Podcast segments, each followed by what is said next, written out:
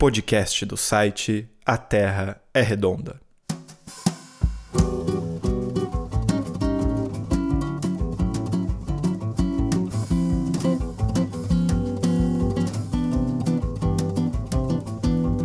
Nessa edição concluímos a série de conversas sobre o livro China Contemporânea, recém-lançado pela editora Autêntica. Tratando dos temas História e Desenvolvimento Econômico, participam os autores Alexandre Freitas Barbosa e Alexis Dantas. A mediação é de Ricardo Mussi, coordenador da coleção Ensaios, pela qual o livro foi publicado.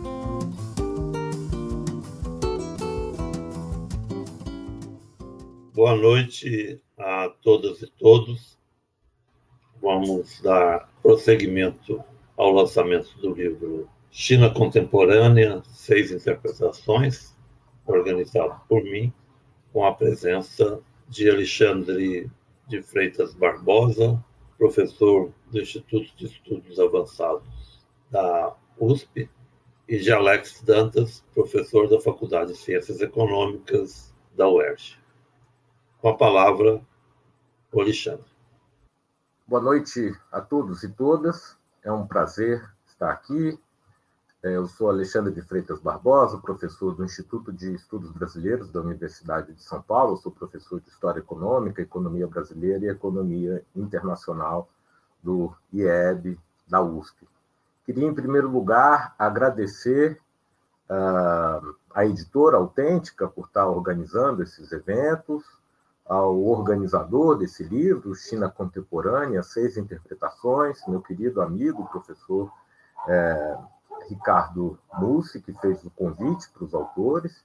Queria é, é, agradecer a presença também do professor Alex, que está aqui conosco.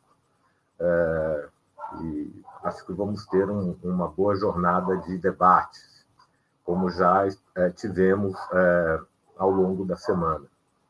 É, eu gostei muito de participar de, desse livro e eu acho que esse livro ocupa um espaço importante uh, no mercado editorial brasileiro. Né? Uh, o professor Ricardo Mussi conseguiu juntar seis, sete pessoas, são seis artigos, é, de distintas procedências, com olhares e perspectivas diferentes, convergentes, às vezes, inclusive, existe um debate entre os artigos, mas por que, que eu acho que, que, que, ou seja, discute a questão cultural, econômica, uh, internacional, histórica, né, do meio ambiente? Então, são vários olhares é, sobre a China e, no meu entender, eles fornecem uma boa introdução para qualquer é, é, leitor que tiver interessado em conhecer a China contemporânea e os desafios que a China é, coloca. Eu falo isso porque são poucos os livros em português sobre a China. Né? E geralmente são livros traduzidos, é, é, mas mesmo livro, por exemplo, sobre os grandes livros sobre história da China, do John Fairbank ou do Jonathan Spence, que eu saiba não estão traduzidos para o português, ou tiveram traduções muito recentes, né? Então, é, vocês podem até perceber, é, quem comprar o livro, que a maioria dos autores dialogam com uma literatura em outras línguas, né? Ou seja, a, a recepção do tema China, e muitas vezes o que se publica em português são visões assim é, rasteiras ou fornecidas por uma visão muito eurocêntrica, é, ou de viajantes, pessoas que passaram um, tema, é, um tempo na China, sem tentar abordar os desafios, complexidades que eu acho que é a nossa tentativa, a tentativa de todos os autores. É, eu até fiz uma brincadeira quando soube que, é, que é, a ideia era começar falando sobre a experiência na China. É, eu adoraria falar e falar bastante, porque eu fui é, cativado por esse universo. Né? É, eu tive a, a, oportunidade, eu fui seis vezes à China, não posso dizer que eu conheço a China, né? porque eu ficava arranhando como caranguejo ali na zona uh, leste, na zona moderna, desenvolvida, entre aspas, da China, mas a primeira vez eu fui a Xangai como funcionário da Prefeitura de São Paulo, porque a gente tinha um programa de cooperação entre São Paulo e Xangai. né, durante a gestão Marta Suplicy. Então, eu fui como técnico, como funcionário público, para uma agenda de cooperação na Secretaria de Relações Internacionais. E aquilo me motivou a ler tudo sobre a China, especialmente do ponto de vista da economia política, da história econômica. Depois, eu tive até num evento em 2007 muito interessante, que foi a organização do, da primeira reunião do Banco de Desenvolvimento da África em Xangai. E a China tem uma presença importante na África.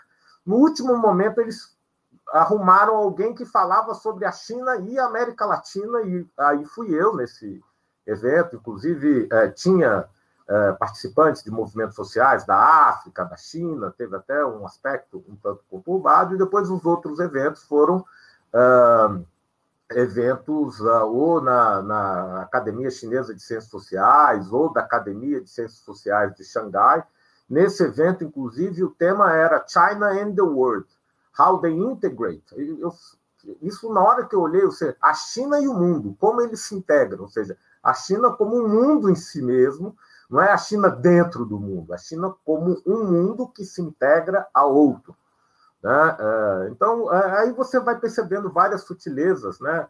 Sobre os chineses. Obviamente, são sempre professores, pessoas, você vai percebendo que todos os professores são é, filiados ao Partido Comunista. É muito difícil você saber. Os chineses não te levam, como a gente faz no Brasil, nos países ocidentais, para sair à noite, você tem que se virar um pouco. Então, você vai penetrando um pouco, se é que se pode dizer, sobre a alma chinesa. Então, eu, eu sou um fascinado pela China, sobre qualquer aspecto, eu tento tentar é, olhar o que, que acontece na China, tem um, um, um, um professor inglês, o Mark Leonard, que, que, no livro dele, Como a China Pensa, ele faz a seguinte formulação: todo tema global tem uma dimensão chinesa. E eu, na verdade, é, escrevi bastante sobre a China e os impactos para a América Latina e para o Brasil, desde 2006. Né? Uh, e o professor Ricardo Mussi me deu a oportunidade de atualizar um texto que eu tinha uh, apresentado numa conferência em Lisboa, no seminário de sinologia, que eu era o único que não era sinólogo. Para ser sinólogo, você precisa falar mandarim, né? Então, e aí foi o único texto que eu tinha tentado entender a China do ponto de vista histórico e das categorias da economia política, que essa versão resumida e aprofundada, já que né, as reflexões continuaram desde 2011. É, é, então, o, o artigo que está na, na, coletânea, a Ascensão Chinesa e a Economia Mundo Capitalista, uma perspectiva é, histórica, é, bom, o objetivo era olhar para as transformações contemporâneas da economia chinesa, a partir de, de uma perspectiva da história econômica e da economia política. E o que motiv, me motivava uh, nesse artigo era, sobretudo, uma insatisfação, ou seja, a visão convencional dos economistas ocidentais é de que a China tem um capitalismo político, um capitalismo de Estado, ou um capitalismo uh, de compadres, ou seja, é sempre um capitalismo pela negativa. Né? Enquanto eles têm uma sociedade de mercado, um, um, um capitalismo de mercado liberal, né? então sempre olham a China com um viés de que a China não é aquilo que eles gostariam de ser. Né? É, é...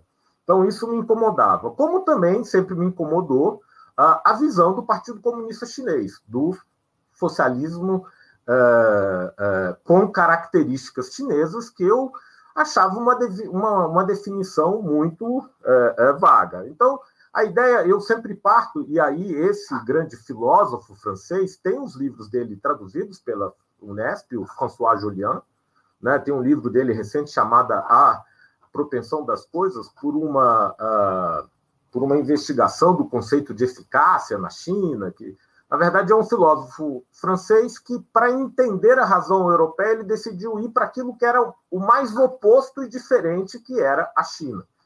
Né? E aí ele sempre gosta de fazer essa contraposição, inclusive a, a, a tentativa de pensar em novas categorias universalizantes que não partam né, é, de uma perspectiva eurocêntrica, que permita né, é, é, um contraponto entre essas trajetórias de desenvolvimento, para olhar do ponto de vista da economia política, ou dos sistemas de pensamento, das formas de organização social da China e do Ocidente. Né? O meu artigo, eu começo com uma primeira parte discutindo os conceitos de capitalismo, mercado, né? e na segunda parte eu tento discutir um pouco por que o capitalismo não se desenvolveu na China, eh, e na terceira parte eu abordo a ascensão chinesa a partir da reorganização da economia mundo capitalista, utilizando aí as categorias de Fernand Brodel, Giovanni Arrighi, Wallerstein. Eu sei que o Bruno ontem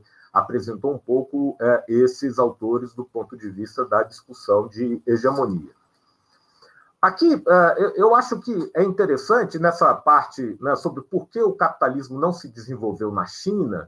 É, ou seja, se a gente pega os dados do Angus Madison, um economista britânico, ele vai olhar ali na virada do século XVIII para o XIX, durante a Revolução Industrial, o PIB chinês era maior do que o PIB europeu.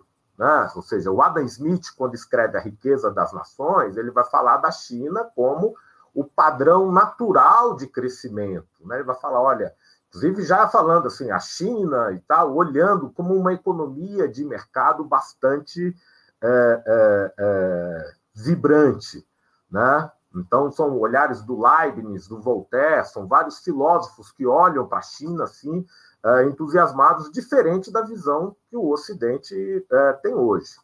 Então, tem até uma parte é, aqui do livro que eu começo pegando um historiador da, do Colégio de México, que ele vai descrever a China da, da dinastia Song, da era Song, de, 19, de 960 a 1279 uma, uma economia vibrante, é, aumento da produtividade agrícola, uma indústria têxtil é, em auge, centro mundial de fabricação de porcelana fina e a, o, o país mais, mais urbanizado do mundo, né? uma população já de 100 milhões de habitantes. Né? Então, a, a, toda a reflexão um pouco que eu tento fazer é por que essa economia de mercado vibrante não deu em capitalismo num padrão de acumulação de capital tipicamente acumula, é, capitalista, como aconteceu na Europa na Revolução Industrial. Obviamente que essa discussão eu estou bebendo na fonte do Giovanni Arrighi, do Kenneth Pomeranz.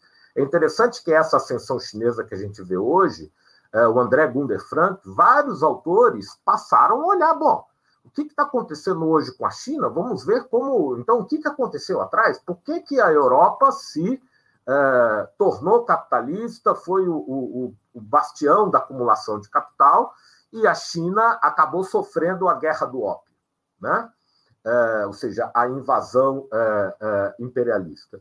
E aí, um, um conjunto de autores vai dizer: olha, não, é porque são os autores que acham que só tem um padrão de desenvolvimento capitalista. Eles nem falam de capitalismo, eles falam de uma economia de mercado eficiente e vai dizer, ó, o respeito à propriedade privada, né? Na verdade, eles falam de uma certa estilização de um conjunto de condições que teria levado ao império, do, do da, a, expansão do sacro-santo livre mercado, que não existe em lugar nenhum. Afinal de contas, a Revolução Industrial é, foi realizada por aquela potência que tinha o Império Britânico, né? ou seja, é, o capitalismo surge é, do monopólio e não de livre iniciativa. Então, eles sempre vão olhar a China, ah, não tem livre é, defesa da, da, da, propriedade privada, não tem isso, não tem aquilo, né? O Estado esmaga a sociedade.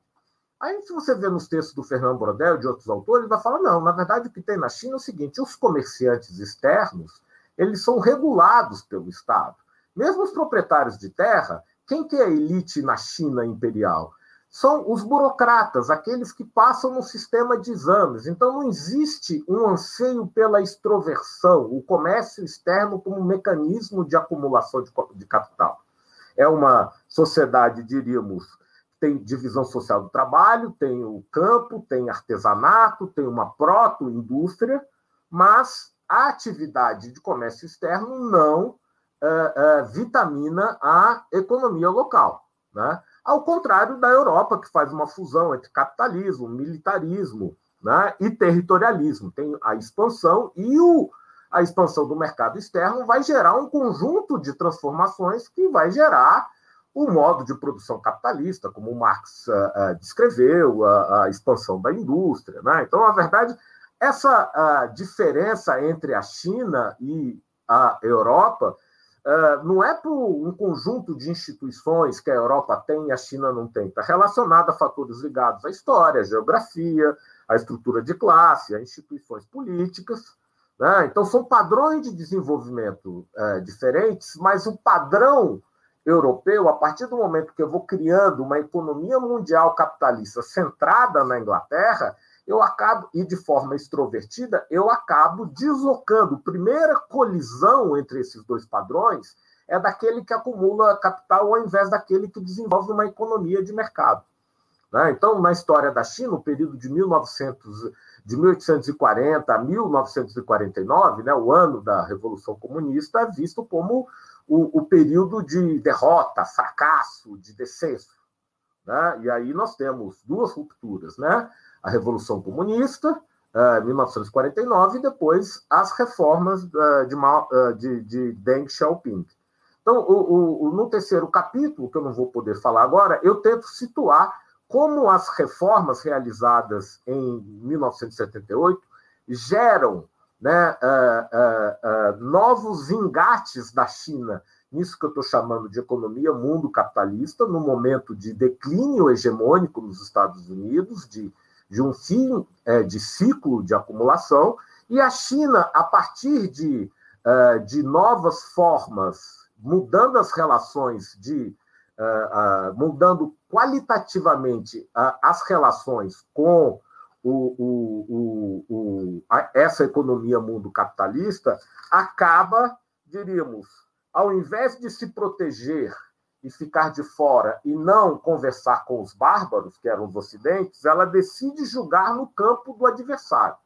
Não estou dizendo que a China é capitalista, mas a China acaba desenvolvendo lugares, territórios de acumulação de capital, com uma alta regulação do Estado, a ponto de vencer os adversários no seu campo, diríamos, na globalização, e a partir do momento, não é só que a China se insere no, no, no, no cenário internacional. A partir do momento que a China se projeta dinamizando a economia interna no cenário internacional, primeiro com as zonas econômicas especiais, depois com os grandes conglomerados estatais, é, gerando, uh, impulsionando uma transformação uh, estrutural, com políticas industriais e tecnológicas, a própria economia mundo capitalista não vai ser a mesma.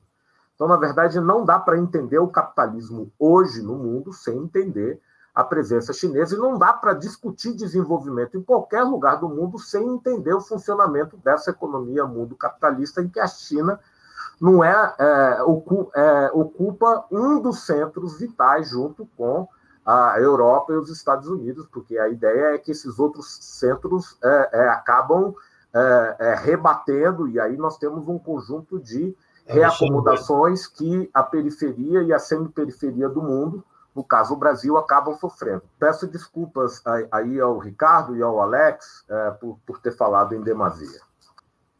Alex. Boa noite a todas e todos. É, é um prazer estar aqui nessa celebração que é o lançamento desse livro. É um livro importante. Eu quero, mais do que do que agradecer, eu quero parabenizar a ideia do livro, porque é um espaço importante para a gente discutir ideias que não estão presentes, em geral, na academia tradicional. E, e, e cada vez mais é, é, esse é um espaço que a gente tem que buscar e criar, né, do ponto de vista da discussão de China, então, parabéns mais uma vez ao Mussi e, e, a toda a ideia da organização desse livro, com várias, várias formas de análise é, diferenciadas no que se refere à China. Queria agradecer também ao Alexandre, que me deu inclusive um mote para discordar cordialmente de algumas coisas que ele colocou, mas que ao mesmo tempo que traz para o debate, que é uma coisa fundamental, é importante cada vez mais para discutir China, né? o, o, a ideia de que a China ainda é absolutamente inserida nessa lógica de acumulação capitalista, enfim. Isso é uma coisa importante, a gente discute muito isso no nosso texto, eu e o, e o Elias. Né? O primeiro ponto é que a academia hoje é, é movida por uma, contraditoriamente, por uma inércia ou quase uma preguiça de pensar a China como um, um tema novo. E tenta de todas as formas inserir, inserir a China na discussão mais tradicional de desenvolvimento econômico, na forma mais tradicional de pensar a evolução do capitalismo e, mais do que isso, na forma mais tradicional de pensar, inclusive, o liberalismo, por mais paradoxal que isso possa parecer porque é isso que transparece das discussões mais, é, digamos, tradicionais da academia hoje. A academia é muito preguiçosa. É como se a China fosse o seguinte: ela é um modo específico de o chutar a escada do, do, do Shang, um pouco diferente de países asiáticos como a China, como Taiwan, etc sobretudo, a, é, perdão, Coreia e Taiwan, sobretudo Coreia, mas mantendo aquela coisa autoritária que marca a Coreia, mantendo aquela coisa é, é, do, do, do, capitalismo centralizado no Estado, etc., é, e que conseguiu desenvolver suas forças produtivas a partir de políticas é, é, industriais, a partir de um conjunto de elementos de catnap tecnológico, etc., mas não foge daquela lógica da Coreia do Sul, de Taiwan e papapá, que é uma coisa que é, do ponto de vista teórico, embasado lá atrás, né, nas teorias do desenvolvimento dos países periféricos, do catnap, e que tem as suas trajetórias renovadas, digamos assim, a partir dos anos 70, 80, 90. Então, é uma preguiça analítica, é uma preguiça é, teórica que é explicável.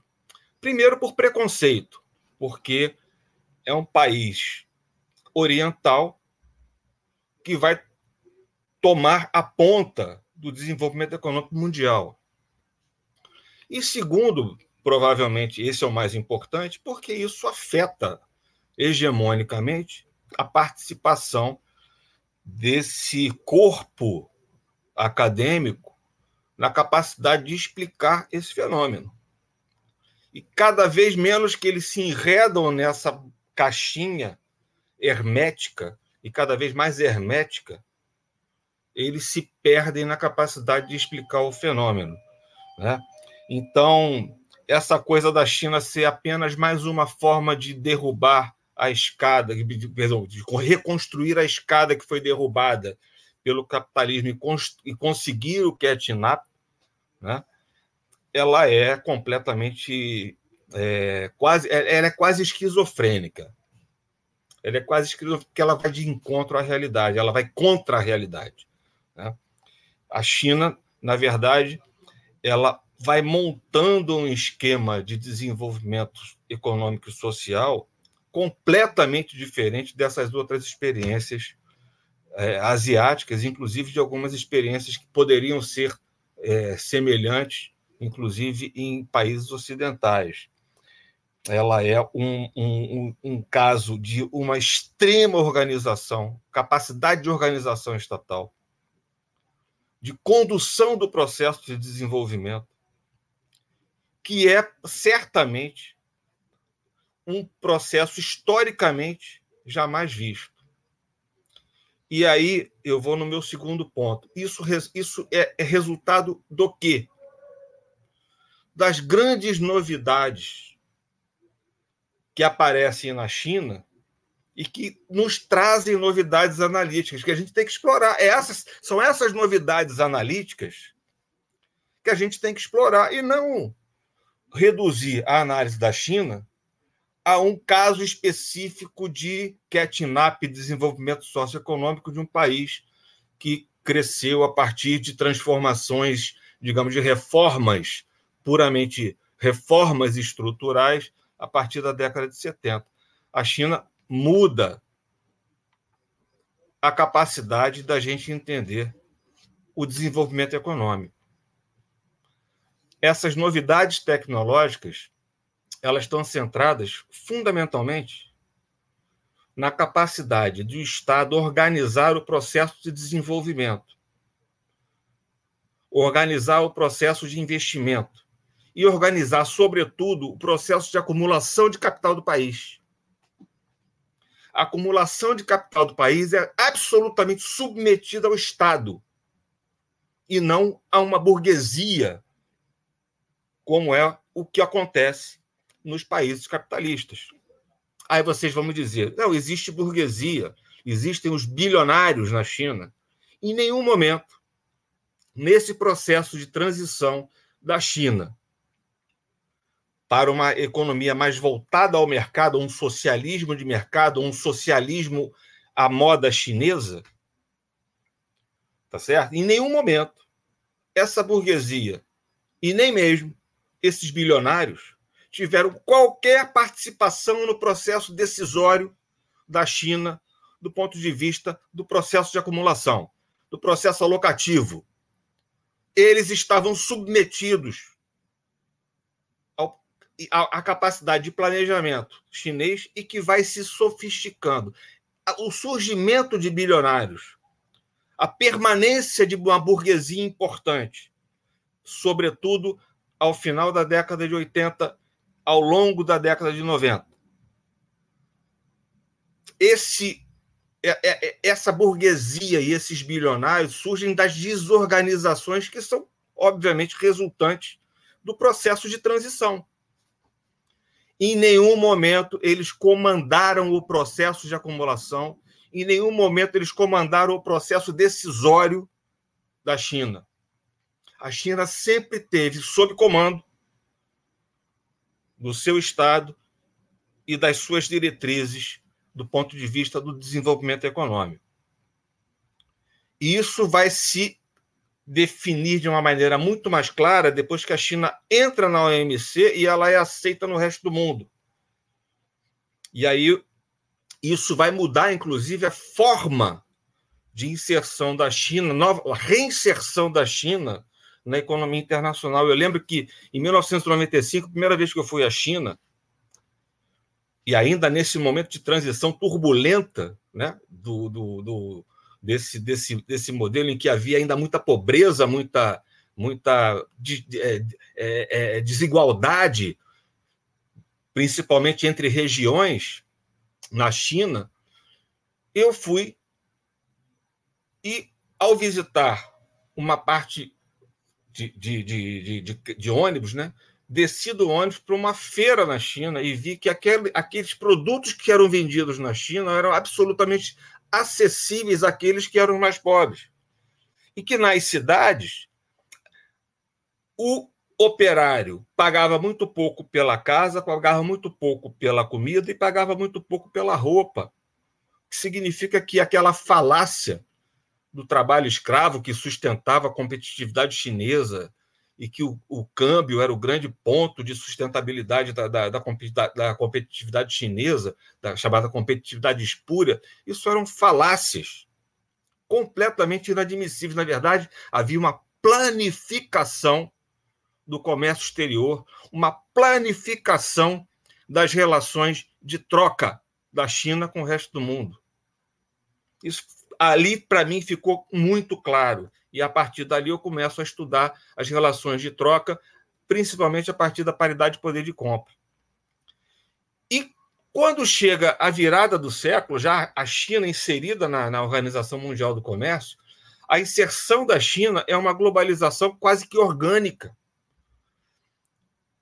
A inserção da China é orgânica, ela vai seguir esse planejamento ela não é uma, uma, uma inserção para ganhar mercado ou para ganhar matérias-primas ou para comprar fontes de matérias-primas. ela é uma inserção para garantir espaços planejados de acordo com seus objetivos de longo prazo, de acordo com seus objetivos de planificação. Então a novidade, a novidade é como que essa planificação se dá. E aí é o que a gente vai, vai trabalhar no texto, que é a ideia de que a gente pode, de alguma maneira, produzir, produzir é, é, é, uma planificação cada vez mais é, é, é, eficiente, construindo um, um, um espectro de, de recursos humanos para isso, construindo uma capacidade de visão da frente do que a gente precisa em termos do, do de, de, infraestrutura, de, de, de, de oferta de, de, de mão de obra, etc., no futuro, e garantir o equilíbrio. É como se a gente estivesse movendo junto a oferta e a demanda, do ponto de vista estrutural, não conjuntural. É esse é que é o, o grande mote. E como é que se constrói isso? Com projetos muito bem feitos e qualificados. E por isso, eu não vou entrar exatamente na definição da nova economia do, do, do projetamento, é, o Elias trabalhou com esse conceito um pouco mais ontem, mas a ideia é de que você consegue diminuir é, a capacidade de errar ou a possibilidade de errar, que é um conceito que nós criamos, que é o de é, é, eliminação ou redução da incerteza keynesiana. Incerteza no sentido de, de que as decisões são individuais e podem trazer, por conta de um comportamento defensivo, é, é, é, é medidas de decisão de investimento que são aquém da necessidade do pleno emprego. Você trabalhando ao mesmo tempo a oferta e a demanda, a capacidade produtiva, andando junto do que você define como elemento fundamental para o crescimento, para o desenvolvimento do país, ao mesmo tempo, você resolve o problema da, da, da distorção entre a decisão individual e, por comportamentos defensivos, a restrição de demanda efetiva. E, ao mesmo tempo que isso acontece, você busca também, e, obviamente, isso é necessário, as fronteiras tecnológicas. Então, a gente tem que pensar isso. Eu não estou dizendo que é o melhor dos mundos, eu não estou dizendo que é o mundo perfeito. Eu estou dizendo que a gente tem que entender o que está acontecendo. O que está acontecendo naquele país que ele não para de crescer há 45 anos? O que está acontecendo naquele país que os caras conseguem, em 10 dias, construir um hospital para mil leitos, numa situação de pandemia. É isso que a gente tem que entender. Essas novidades que a gente tem que entender. E abrir a cabeça. Ou a academia abre a cabeça, ou ela vai morrer hermeticamente nessa caixinha que foi criada por eles. Porque não conseguem explicar nada se não sair da tentativa de explicar a China como um caso particular de uma economia capitalista ou capitalismo de Estado, como a gente, o, o Elias já falou, um, um pleonasmo dos mais absurdos. Não existe capitalismo sem Estado porque não existe capitalismo sem moeda. Basicamente é isso. Para quem, quem quer entender, se o capitalismo é uma economia monetária, não existe capitalismo sem Estado. Fundamentalmente é isso. Então, é, eu acho que a gente, a gente tem que repensar essas novidades. Eu estou falando enfaticamente porque a academia se recusa sistematicamente a trabalhar essas novidades. É, e eu posso não estar certo, posso estar completamente equivocado na minha análise, é, mas eu pelo menos eu estou vendo que eu, Elias e o grupo está trabalhando lá na, na Federal de Santa Catarina, a gente não pode ficar hermeticamente trabalhando a ideia de que a China é um caso particular de um desenvolvimento econômico periférico asiático do tipo coreano. Isso é perda de tempo. E, para finalizar, voltando ao livro, a importância do livro. A gente está provocando pensar o novo.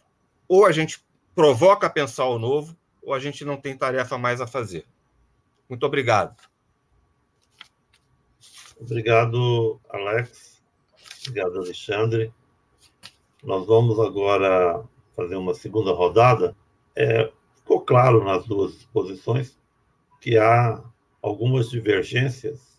Né? Então, eu pediria né, ao Alexandre e ao Alex para retomar essa questão dessas divergências de concepção sobre os caminhos do desenvolvimento na China, a sua inserção no sistema mundo, o seu lugar na globalização e coisas do, decorrentes dessa série, dessa configuração.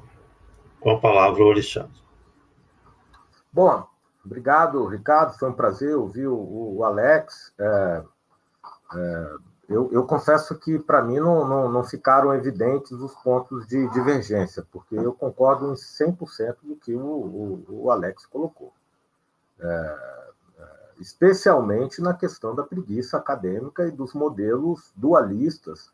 Você pega, por exemplo, o livro recente do é, importante economista, o Branco Milanovic, ele diz que tem uma luta entre o capitalismo político chinês e o capitalismo meritocrático progressista uh, dos Estados Unidos. Eu não sei onde que tem meritocrático e progressista, mas, uh, entende? Parece que não existe mais nada uh, no mundo e a descrição da, da, da China dele é pobre. É, toda a minha reflexão sobre a China, inclusive quando eu, eu, eu, eu, falo de uma economia mundo capitalista, estou falando de territórios privilegiados de acumulação, da, de uma certa. É, o, o, o, centro da economia multicapitalista se multiplicou, né? Eu trabalho com um novo centro, a China, e outros dois centros, né? Que né? E eu estou uh, eh, tentando trabalhar com autores que estão completamente fora do, do, do mainstream, que é o Arrigue, o Wallenstein, o Brodel, o Harvey, o Celso Furtado. Por exemplo, o Celso Furtado, no, no, no livro uh, Criatividade e Dependência na Civilização Industrial, pasmem, uh, em 78, no ano das reformas econômicas da China, ele está falando, olha, a China é o único país que pode escapar do centro gravitacional da civilização industrial. Ele vê lá a Inglaterra, os outros países capitalistas, os Estados Unidos, né? um modelo de, de, de difusão da civilização industrial, que é a União Soviética, o Japão, né? É, e aí o, o modelo dependente dos países da periferia. Ele falou: olha, a China é, é o único capaz de escapar desse, desse campo gravitacional, alterando as relações qualitativas com uh, as, as relações de, de, de, de dependência.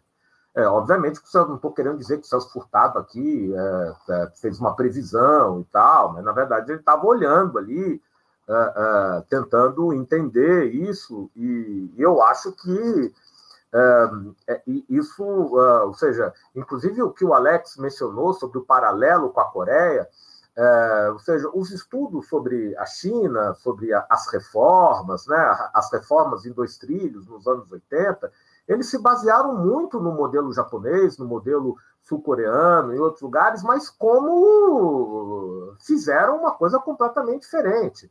Até porque a China foi receptiva aos investimentos das empresas transnacionais, mas impondo o seu padrão de parceria a partir de joint ventures reguladas pelo Estado. Em toda empresa é, é, transnacional no território chinês, tem um dirigente do Partido Comunista na empresa. Sabe? Então, é, na verdade, é, é, são parcerias em que eu acabo lançando modelos mais avançados.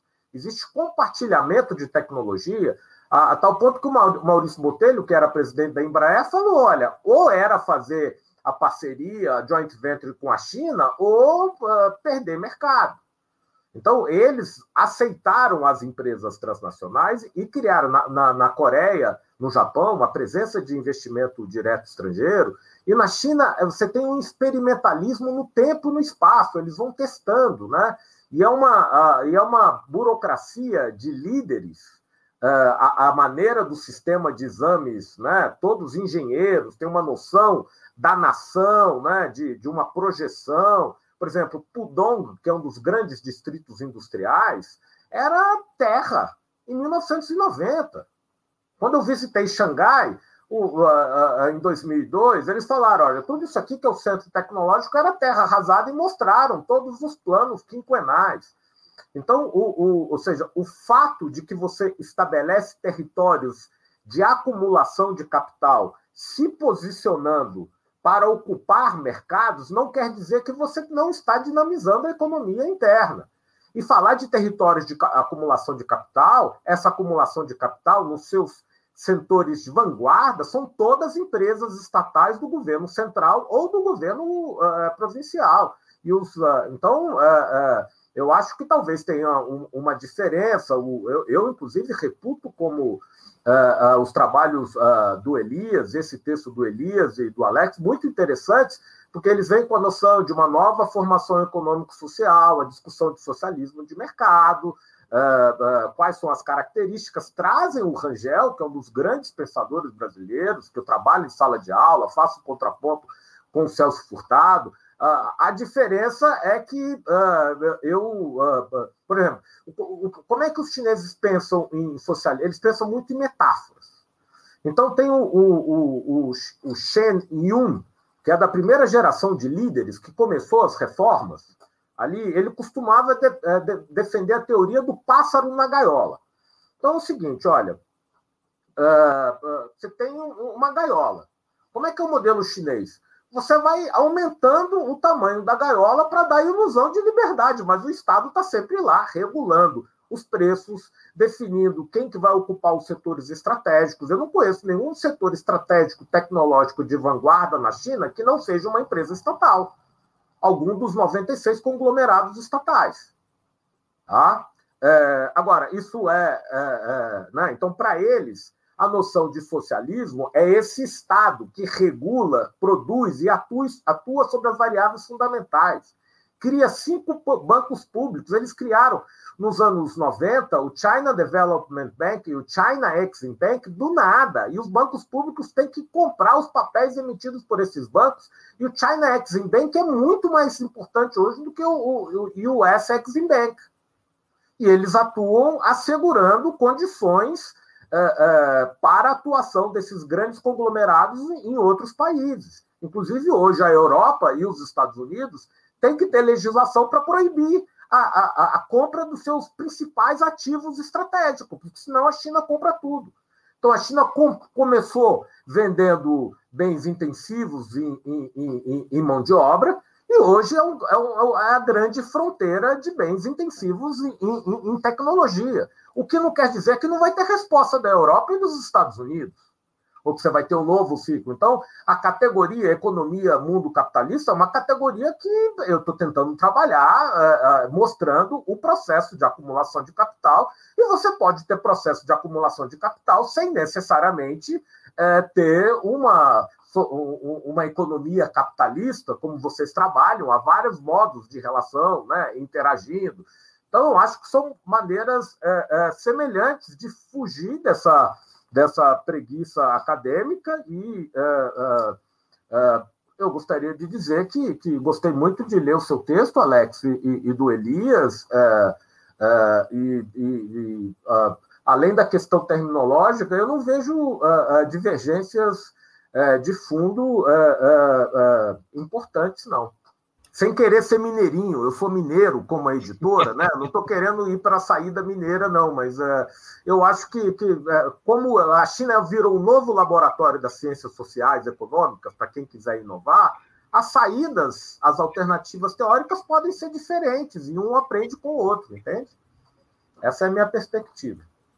Não, eu entendi perfeitamente. A minha questão de discordância é de, de continuar hermeticamente colocando a China como um caso particular do capitalismo, ou um capitalismo de Estado, alguma coisa parecida. Não, eu comecei refutando essa tese. É.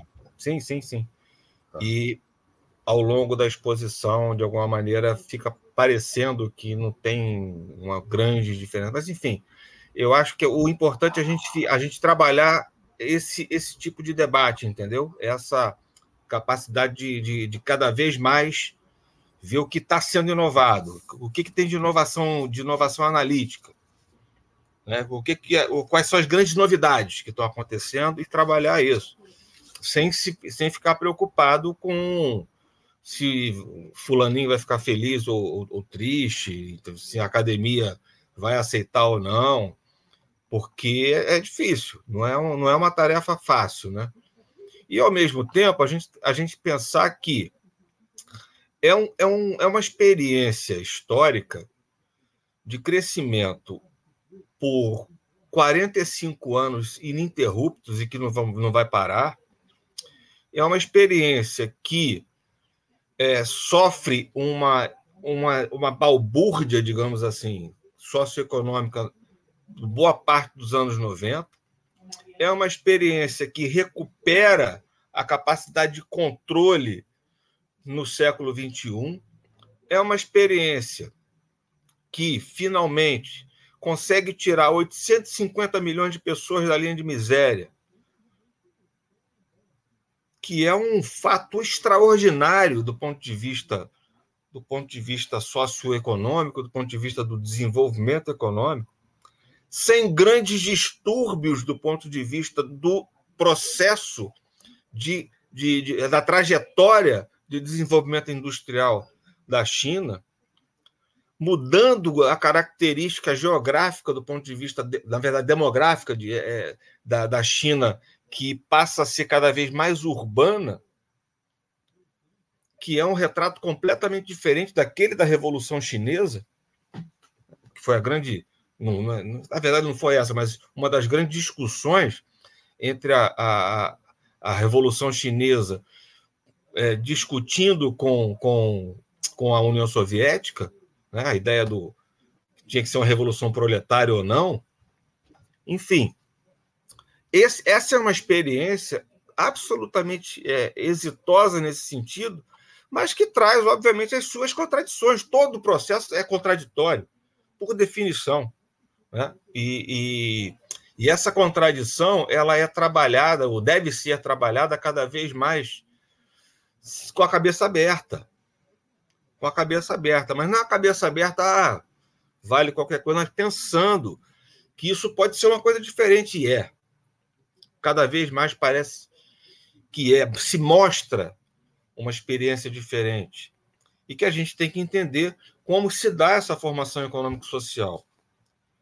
Como que um, um, um, uma experiência que muda a forma de transformação da natureza, que muda as relações materiais, que muda as condições, inclusive, do processo de trabalho, pelo menos essa também é uma possibilidade que está sendo aventada cada vez mais no momento atual, como é que isso, é, como é que isso pode ser reduzido ao modo de produção antigo? Essa que é a questão.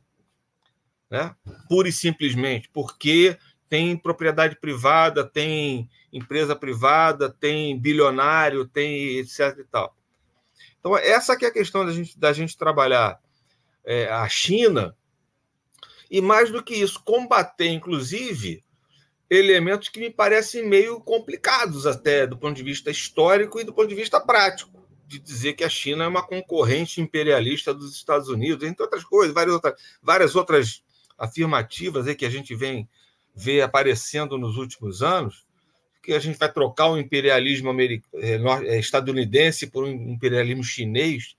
Eu nunca vi a China interferir é, diretamente no processo eleitoral de um país, nunca vi a China intervir militarmente no país para tomar conta, porque eu vejo a China fazer grandes acordos. Né? E esses acordos podem ser mais ou menos benéficos a outros países que fazem um acordo, dependendo dos outros países, da forma com que esses outros países vão fazer o, a, o, o acordo.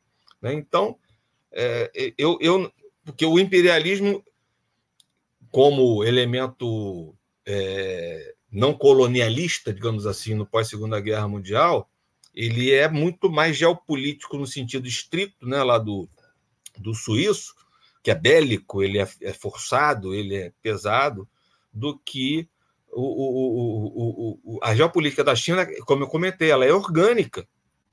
ela faz parte do movimento de acumulação que eles vão criando com o processo de planificação. Ela faz parte da nova Rota da Seda, ela faz parte da, da busca de novos parceiros na América Latina. A inserção da, da, da China na África, a África nunca teve tanto, tanto, tanta importância estratégica, digamos assim, como parceria e como é, é, é, espaço de expansão do desenvolvimento oriental, como tem agora. O Brasil perdeu a chance, inclusive com um golpe, né? O Brasil estava entrando nesse mecanismo, obviamente com muito menor é, é, tamanho, digamos assim, muito menor importância para a própria África, mas a gente estava lá. Porque, inclusive, havia uma experiência já antiga das nossas grandes empreiteiras nacionais, e da Petrobras e, e da nossa indústria do petróleo. E a, a África passa a fazer parte do jogo.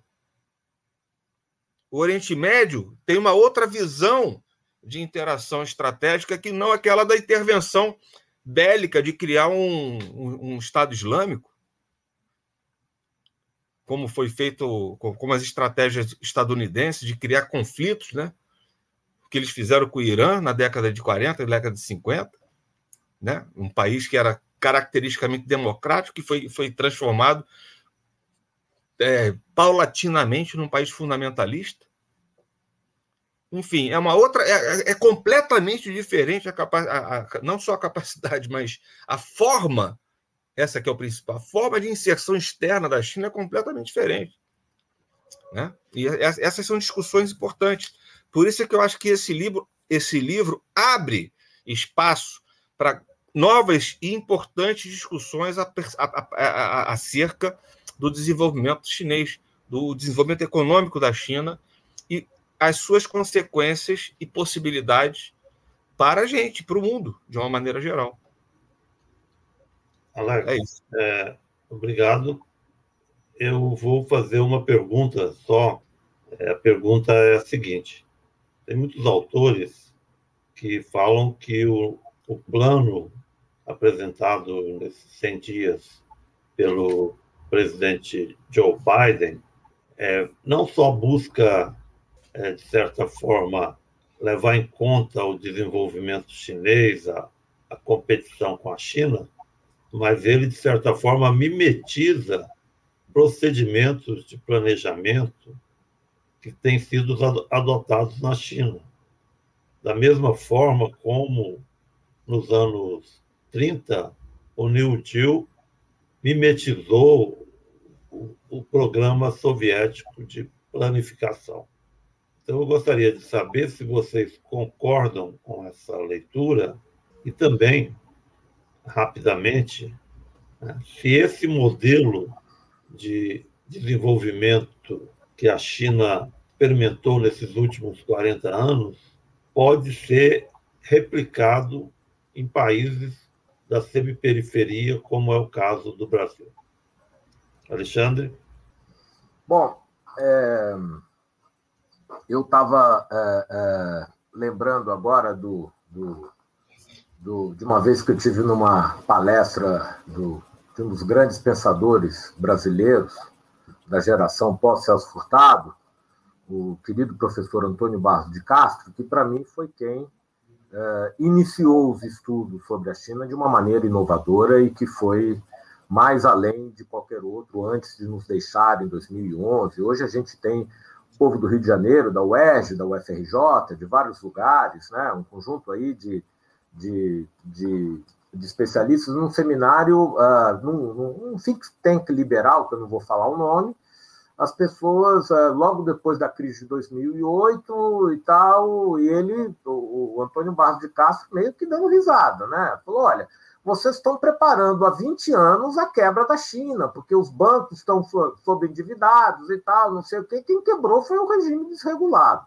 Né? Então, o capitalismo de Estado dos Estados Unidos atuou né, com o Obama logo depois da crise de 2008. Então, agora, o capitalismo de Estado, só para utilizar o termo que eles jogam para os outros, para os países não brancos está agindo. Só que uh, uh, eu não tenho acompanhado com, com, com, com, com o grau de detalhe que merece, mas pelo que eu tenho visto outros analistas escreverem, acompanhado pela imprensa, uh, a relação do, do Biden com, com a China vai continuar sendo uma relação de tensão, mas o foco não vai ser exclusivamente o protecionismo comercial como era do Trump, ou seja, agora eles vão utilizar ferramentas é, tanto de, de, de, investimento de infraestrutura como de expansão de novos uh, setores de vanguarda tecnológica, inclusive na questão ambiental, onde a China está à frente uh, de muitos países, talvez só a Alemanha esteja no, no, no mesmo uh, nível da China. Então, me parece, ou seja, quando eu falo de economia, mundo capitalista, isso aí é toda uma discussão, ou seja, você tem territórios de acumulação de capital que existem certa uh, complementaridade entre eles e certos atritos. Né? Então, uh, uh, nesse período atual que a gente está vivendo, acho que não cabe mais o espaço de uma potência se colocar acima e gerir um sistema como foi a Pax britânica ou a Pax norte-americana com o Bretton Woods.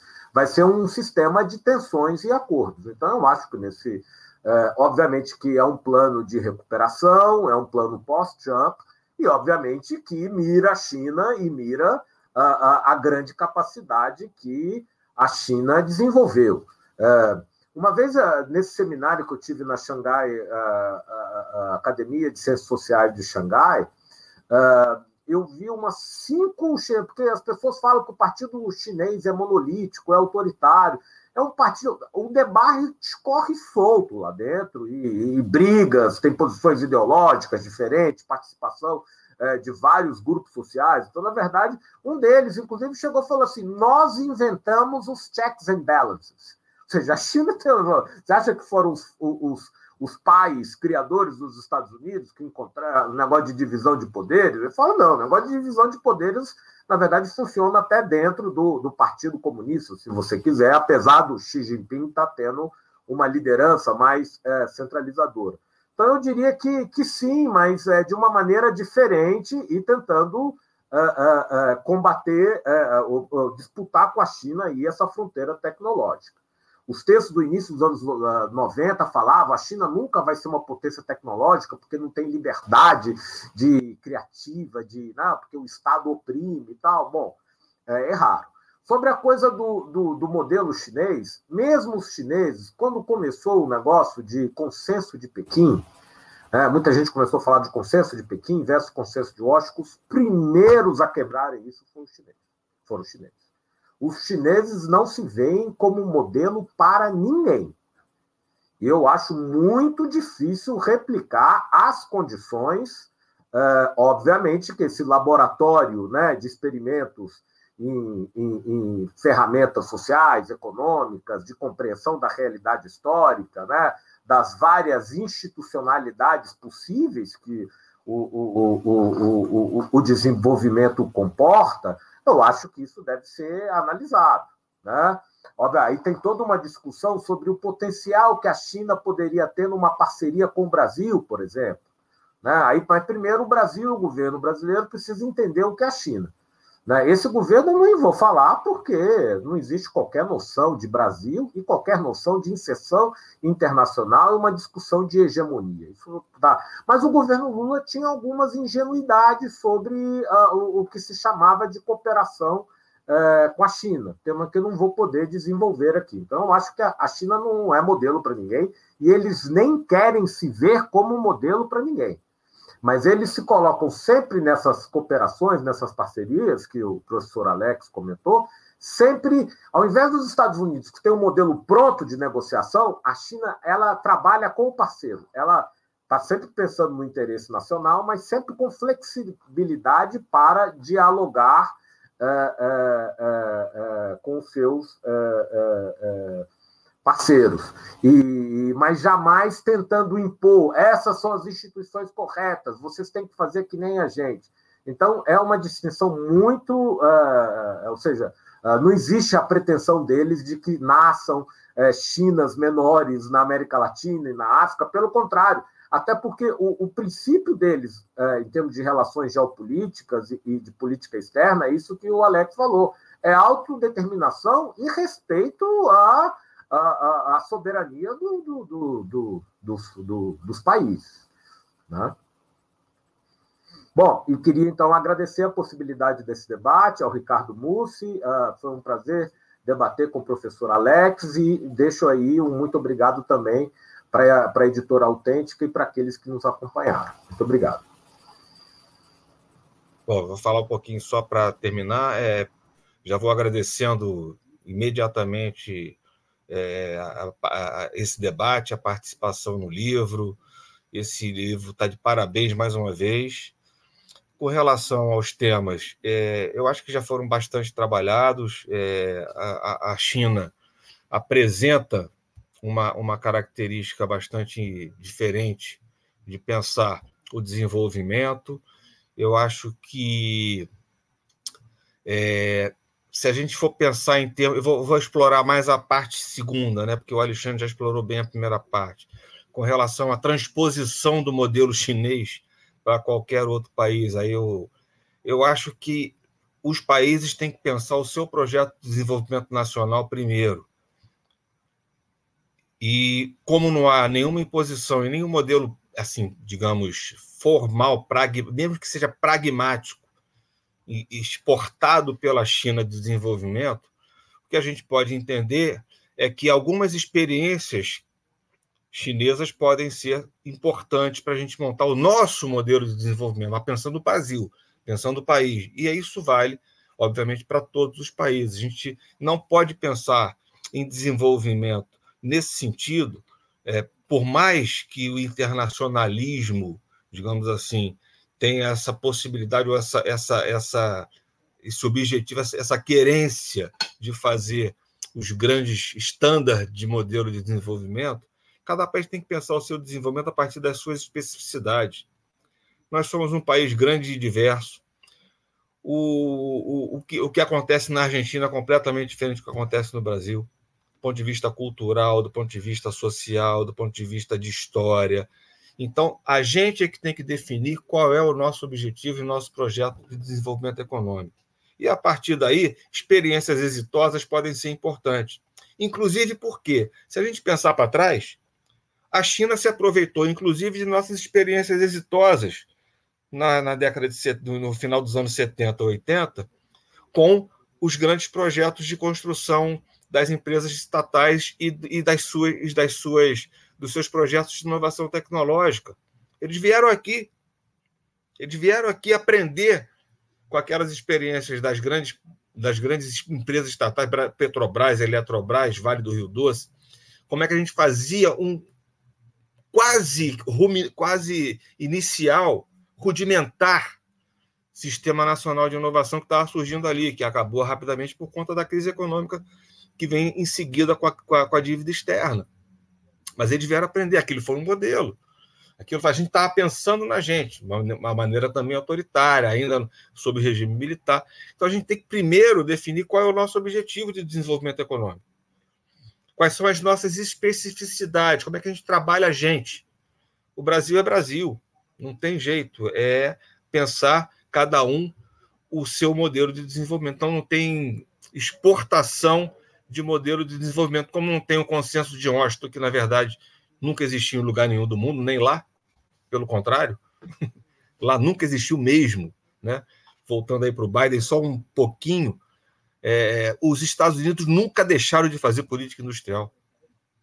No auge da grande onda neoliberal dos anos 80, eles fizeram política industrial nos principais setores que estavam perdendo competitividade em âmbito internacional: construção naval, automobilismo é, e, e, siderurgia. Todos eles foram alvos de política industrial. O que o Biden está fazendo agora é uma consolidação de projetos obviamente agora num momento diferente, em que é, a, a, a, energia limpa é um requerimento fundamental para o desenvolvimento daqui para frente, juntou tudo para fazer o chamado, o que eles chamam de Green New Deal, né? o, o, o grande New Deal verde, né? mas que não foge muito da trajetória, não. Sempre houve muito Estado e muita política industrial nos Estados Unidos. Só que agora está institucionalizada, está aberta no discurso. Né? e num discurso que foi vitorioso eleitoralmente. É isso aí. Mais uma vez, muito obrigado pela participação. Obrigado, Alexandre, pela, pelas, pelas ideias que, que eu vou aprendendo, vou assimilando, vou incorporando para pensar esse novo, tá certo? Muito e, bom. Obrigado também, Alex. Foi ótimo. E a gente vai junto, a gente vai junto seguindo para entender esse, esse novo mundo. Legal. Agradeço Obrigado, então moço. ao Alexandre e ao Alex pela participação muito esclarecedora. Tenho certeza que todos nós saímos aqui dessa live muito, muito melhor informados sobre as posições de cada um e sobre o livro de uma forma geral. É, antes de encerrar, gostaria de lembrar a todas e todos que essas três lives de lançamento do livro China Contemporânea é, se encontram disponíveis no canal YouTube do Grupo Autêntica e podem ser vistas a qualquer momento.